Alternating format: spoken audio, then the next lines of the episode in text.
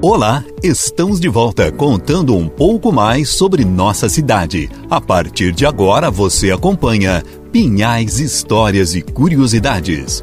Lembre-se, você pode ouvir todas as edições anteriores acessando nosso site pinhaisfm.com.br e clicando na barra podcast. Ainda sobre o tema lazer. Hoje vamos falar sobre o Clube dos Trabalhadores e a Banda de Música da Cerâmica. Ambos tiveram sua criação a partir da organização dos trabalhadores da cerâmica.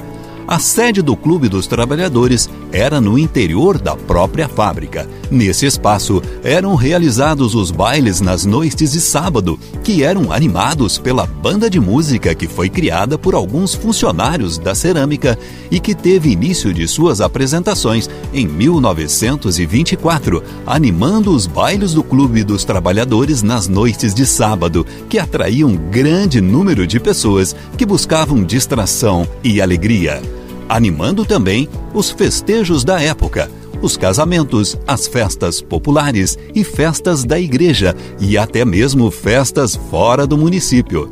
Na próxima edição, voltamos a contar um pouco mais do clube e da banda.